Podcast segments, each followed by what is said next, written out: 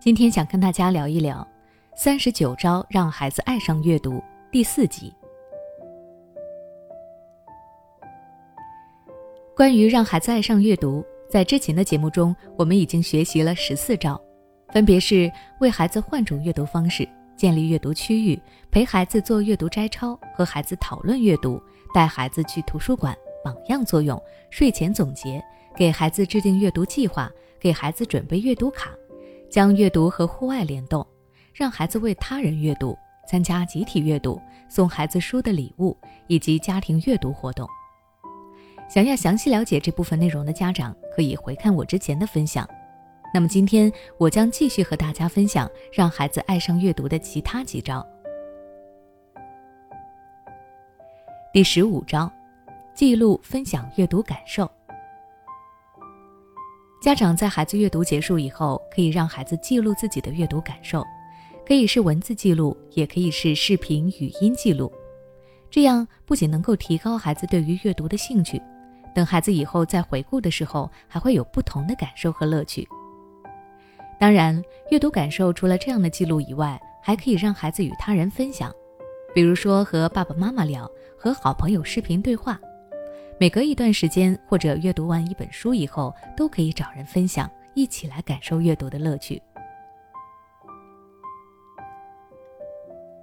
第十六招：亲子同步共读。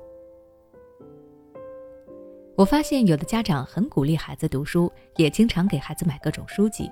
但是这些家长自己却从来不读这部分书。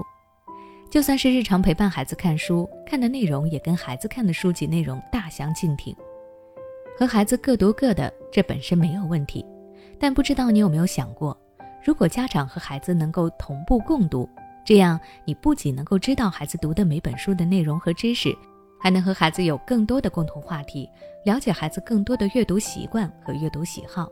这样以后你看到一些有意思的书籍时，推荐给孩子，更能够抓住孩子阅读的心。第十七招。选择性读给孩子。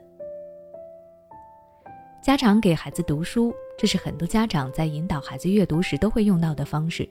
特别是对于家里孩子还不太识字，或者是孩子不愿意看书、不喜欢阅读的情况。另外，在孩子睡觉前，有些家长也会用读书的方式让孩子感受阅读的快乐。在给孩子读书的过程中，我发现有一部分家长的阅读方式比较死板。可能就是照着书本的内容一字一句原封不动地读给孩子听。如果书籍内容本身就是有趣的儿童读物还好，但如果是一些名著书籍，这样一读，孩子听了难以理解其中的含义，可能就更不喜欢看书了。所以家长在给孩子阅读的时候，可以选择性的读给孩子听。你可以挑选书本当中最重要的部分，也可以挑选孩子最喜欢的部分。又或者可以挑选孩子不懂的部分，声情并茂地给孩子朗读，让孩子感受其中的乐趣，重燃对阅读的兴趣。